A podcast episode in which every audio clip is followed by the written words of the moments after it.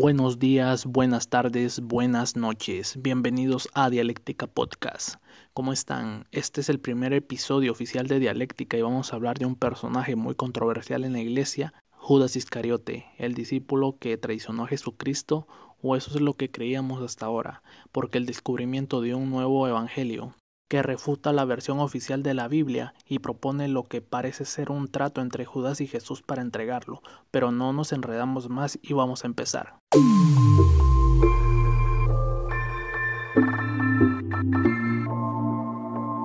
Creyente o no, sin importar a qué religión pertenezcas, en especial si te inclinas por alguna de las religiones abrahámicas, todos conocemos la historia de Judas Iscariote, el discípulo que traicionó a Jesucristo con el famoso beso en el huerto de los olivos en Jerusalén para entregarle al poder religioso y político de Israel a cambio de 30 monedas de plata, y desde entonces como ser maldito ha pasado la historia, así lo presentan demonizándole los evangelios canónicos, poniendo el énfasis en esa traición que acabó en tortura, pasión y condena a muerte en el método romano de la cruz.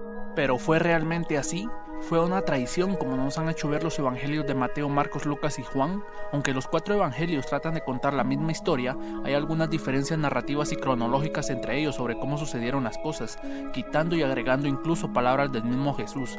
Pero esto es totalmente normal en la Biblia porque no olvidemos que son memorias de los discípulos, que pasaron de generación en generación y lo más lógico es que en algún momento la historia sufriera algún tipo de distorsión. Para explicar y entender esto tenemos que leer los cuatro relatos, tratar de unirlos y analizar cómo ocurrieron los hechos de la última cena donde Jesús predice la supuesta traición. Así dice Mateo 26, 20 al 30.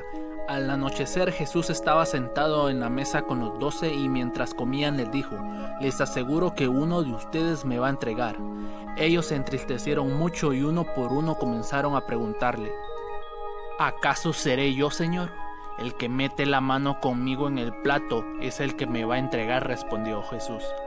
A la verdad el Hijo del Hombre se irá, tal como está escrito de él, pero hay de aquel hombre que lo entregara, más le valdría a ese hombre no haber nacido.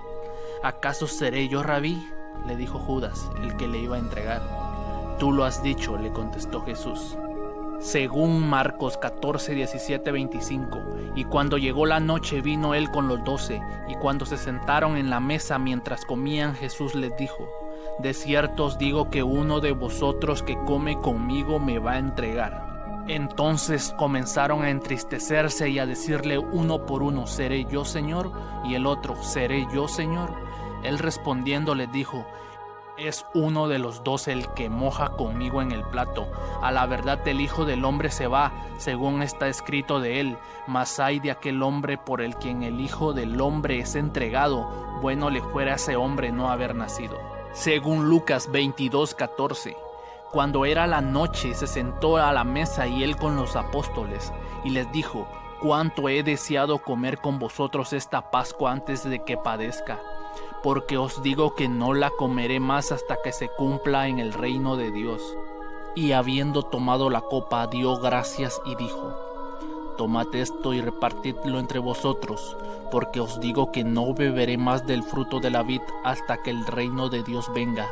Y tomó el pan y dio gracias y lo partió y les dio diciendo, Este es mi cuerpo, que por vosotros es dado, haced esto en memoria de mí.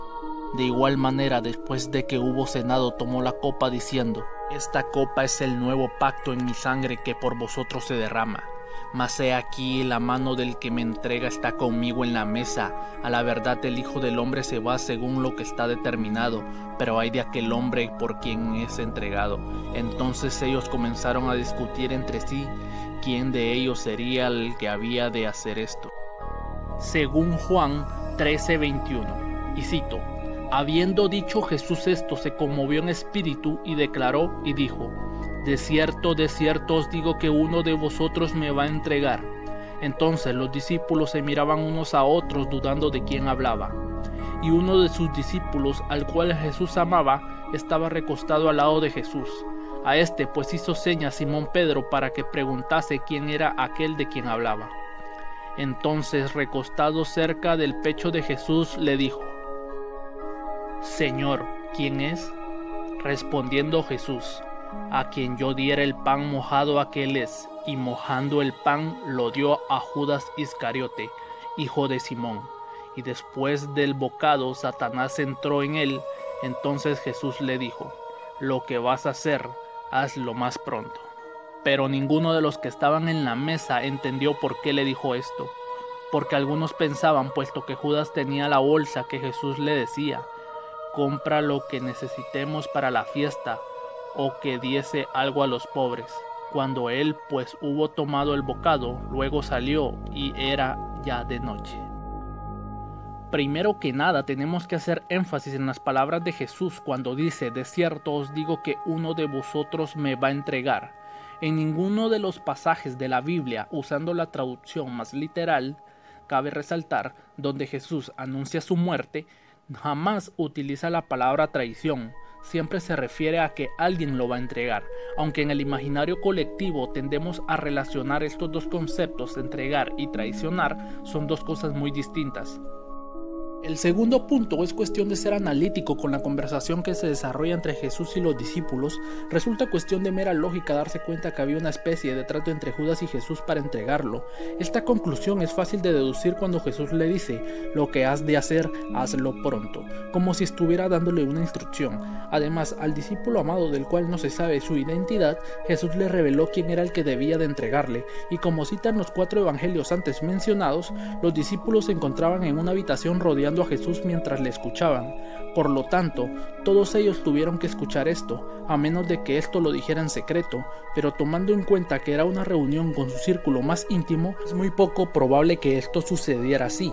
Lo que quiere decir es que los discípulos sí sabían a quién se refería y su reacción era el darse cuenta de que Judas era el elegido para entregar al maestro. Esta teoría está respaldada por el Evangelio de Judas un evangelio apócrifo con una antigüedad de 1800 años, misma antigüedad que los evangelios canónicos en el Nuevo Testamento, fue hallado en 1978 cerca de la localidad de Beni Mazar en Egipto, contiene 66 páginas y está escrito en saidico, dialecto del idioma copto. Este evangelio fue perseguido, despreciado y condenado por la misma iglesia. Los motivos por los cuales no está integrado en la Biblia es tema para otro podcast, pero que no haya sido aceptado por los llamados padres de la iglesia no le quita autenticidad al manuscrito, que expone lo contrario a una traición, y revela el cumplimiento de un plan divino previsto por el propio Jesús, aunque contiene muchas lagunas debido a su deterioro, deja claro que no se trató propiamente de una traición, sino que a Judas le tocó la parte más dura, el papel más comprometido de la misión de Jesús, entregarle, cumpliendo el mandato del Maestro, y puede tener su lógica una vez analizados los hechos y la razón de esos hechos, la salvación del mundo, que un hombre muera para salvar al resto. Demos la vuelta a la historia y antes de analizar dicho evangelio que ha traído de cabeza al Vaticano y a muchos teólogos por defender en su texto a Judas, retratándole como uno de los seguidores predilectos. Por esa razón, Judas recibió de labios del mismo maestro el encargo de entregarlo. Pero ¿por qué tuvo que ser así? Según la misma Biblia, sin pasión, sin muerte y sin resurrección, no existiría la salvación tal y como la conocemos. Por lo tanto, Judas fue el encargado de que todo sucediera tal cual estaba escrito, solamente hizo lo que le pidió Cristo. Dicho evangelio comienza indicando textualmente que se trata de las revelaciones que Jesús le hizo a Judas Iscariote en privado, durante una semana antes de que se celebrase la Pascua. Escrito en tercera persona, el texto es un diálogo entre Jesús y sus discípulos, especialmente Judas, que parece como el discípulo favorito de Jesús. Según este Evangelio, Judas entregó a su maestro a los romanos siguiendo las órdenes del propio Jesús, quien le profetizó. Tú serás el decimotercero y serás maldito por generaciones, y vendrás para reinar sobre ellos.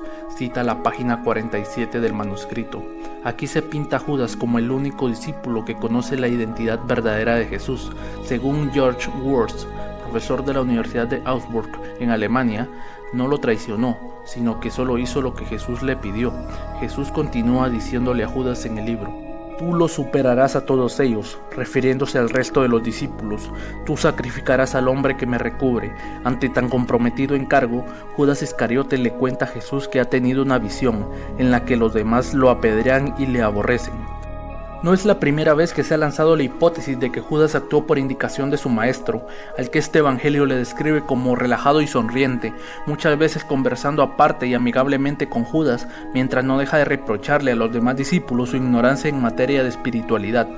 siendo Judas el que sabe comprender y es superior al resto, por eso le encomienda la dura misión de entregarle para liberarse de su cuerpo, según explica Marvin Meyer, uno de los expertos y primeros divulgadores del mismo. Y bueno, así sucedieron los hechos, fuera traición o no, a tenor de los diferentes textos, el caso es que todo se cumplió, pasión, muerte y resurrección, y Judas tuvo mucho que ver, distinto es el enfoque que cada cristiano o estudioso quiera darle. Espero que muchos creyentes no se hayan sentido ofendidos por el atrevimiento de hablar de un tema tan sensible y tan controvertido. No es tanto como para perder la fe si la tienen, ni para adquirirla o justificarse si no la tienen. Es historia muerta que de nuevo ha cobrado vida y nos mantiene en la creencia de que nuestra cultura viene de milenios y no hay razones para ocultarla ni manejarla por intereses personales o espurios. Bueno, este fue el Evangelio perdido de Judas y Personalmente pienso de que Judas sí actuó por indicación de Jesús y no lo traicionó propiamente.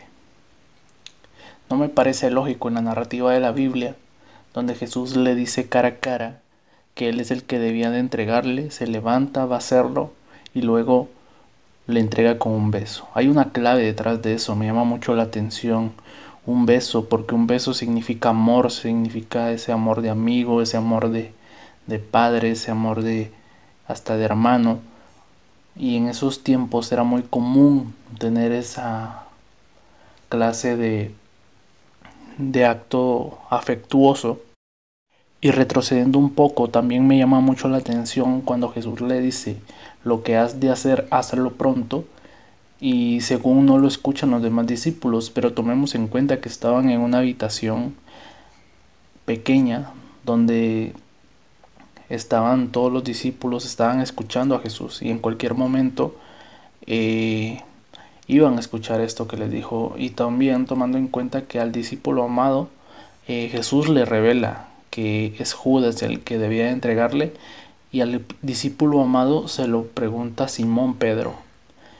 Entonces esto lo sabían los discípulos también desde, desde un principio o por lo menos desde ese momento de la Santa Cena. También es importante ver que esto tenía que suceder así, sí o sí. No había forma de que Jesús pudiera escapar de su destino, y si no lo entregaba Judas, lo tenía que entregar Juan, Pedro, Lucas o cualquiera de los discípulos o alguna persona cercana a Jesús. Pero esto tenía que cumplirse tal y como se cumplió. Entonces, ¿qué tan culpable es Judas cuando ya estaba predestinado a hacerlo? Cuando él no tuvo elección y nada más cumplió una orden que se le dio. No, no es justo culpar a alguien cuando él nació para esto. Este era el propósito de vida de Judas y lo cumplió como debía hacerlo. Y sí me parece uno de los actos más obedientes que se puede ver en la Biblia, aunque haya estado distorsionada la versión de Judas. Entonces, esto fue el episodio del Evangelio perdido de Judas y gracias por quedarte hasta este punto y nos vemos en la próxima semana con más de dialéctica. Buenas noches.